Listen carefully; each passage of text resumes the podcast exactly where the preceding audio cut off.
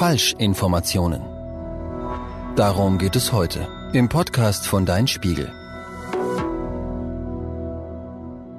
Ob auf TikTok, Instagram, WhatsApp oder YouTube.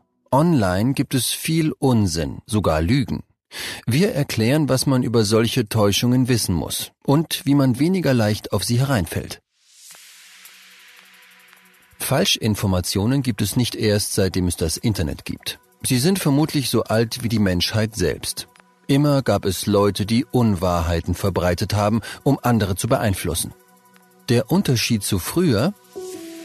Seit solche Menschen das Internet nutzen können, erreichen sie mehr Leute. Online gibt es zahllose Meinungen und Weltanschauungen. Jeder kann Inhalte verbreiten. Das ist gleichzeitig ein Vor- und ein Nachteil des Internets. Was es dort zu lesen, zu hören oder anzugucken gibt, von TikTok-Videos über Instagram-Posts bis hin zu Meldungen auf spiegel.de, ist Content. Das englische Wort für Inhalt. Von diesem Content gibt es unfassbar große Mengen.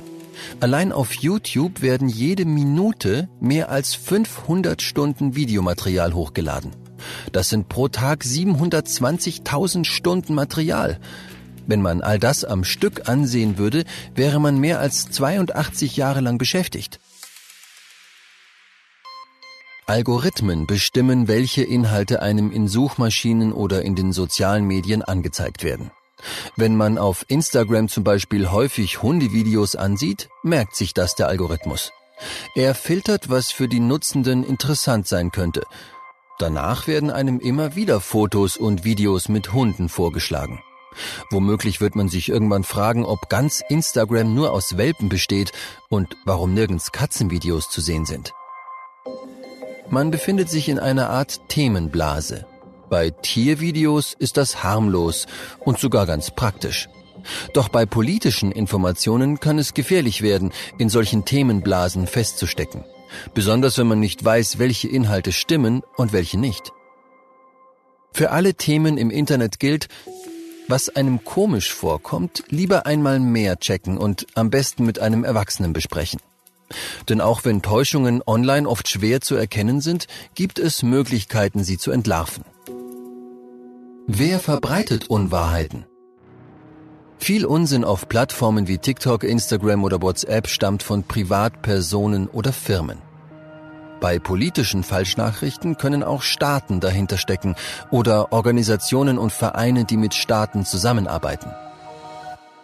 Aber wozu der ganze Aufwand? Oft geht es bei Content um Geld. Influencerinnen und Influencer verdienen desto mehr, je größer ihre Reichweite ist. Unternehmen wollen ihre Produkte verkaufen und möglichst viel Geld verdienen. So werben Süßwarenhersteller damit, dass Vitamine in ihren gesunden Bonbons und Gummibärchen stecken. Dass die fast nur aus Zucker bestehen, erfährt man dagegen nicht. Damit man Werbung im Internet nicht mit Nachrichten verwechselt, muss sie als solche zu erkennen sein. Es steht dann Anzeige über einem Text oder bezahlte Partnerschaft unter einem Instagram-Post. Werbung ist zwar oft richtig nervig, aber richtet selten schweren Schaden an. Anders ist das bei Falschnachrichten, die sich um politische Themen drehen. Die Regierungen mancher Länder wollen beeinflussen, was Menschen denken und wie sie sich öffentlich äußern. Meist sind das Staaten, in denen ein Herrscher das Sagen hat und Medien nicht frei berichten dürfen. Zum Beispiel Nordkorea, Russland oder China. Bürgerinnen und Bürger sollen damit bewusst in die Irre geführt werden und glauben, dass ihr Präsident alles richtig mache und ihnen nur Gutes tue. Seit dem Angriff auf die Ukraine gibt es viele Lügen darüber im Internet.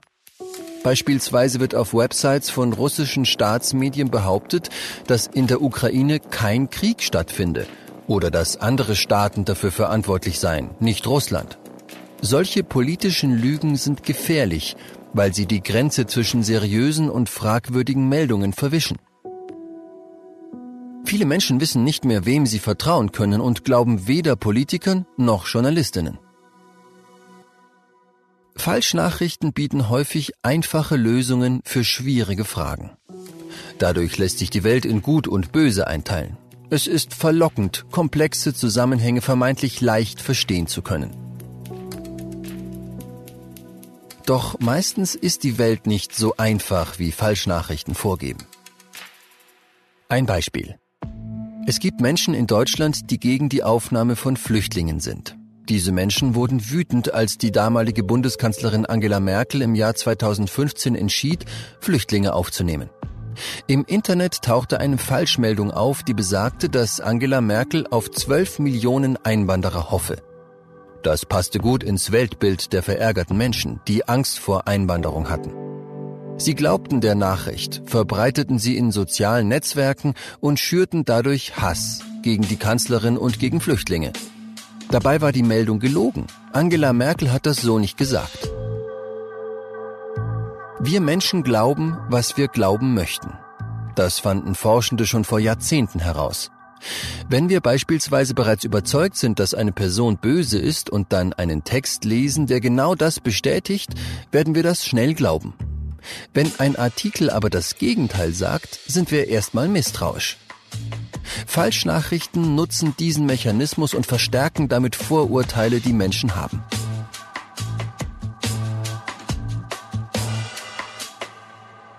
Was ist typisch für gefälschten Content?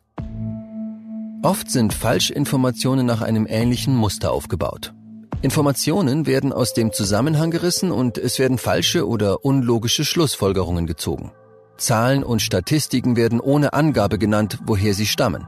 Oft kommen Menschen zu Wort, die wie Expertinnen oder Experten erscheinen, weil sie angeblich einen Doktortitel haben. Seit Beginn der Corona-Pandemie lassen sich besonders viele solche Inhalte finden.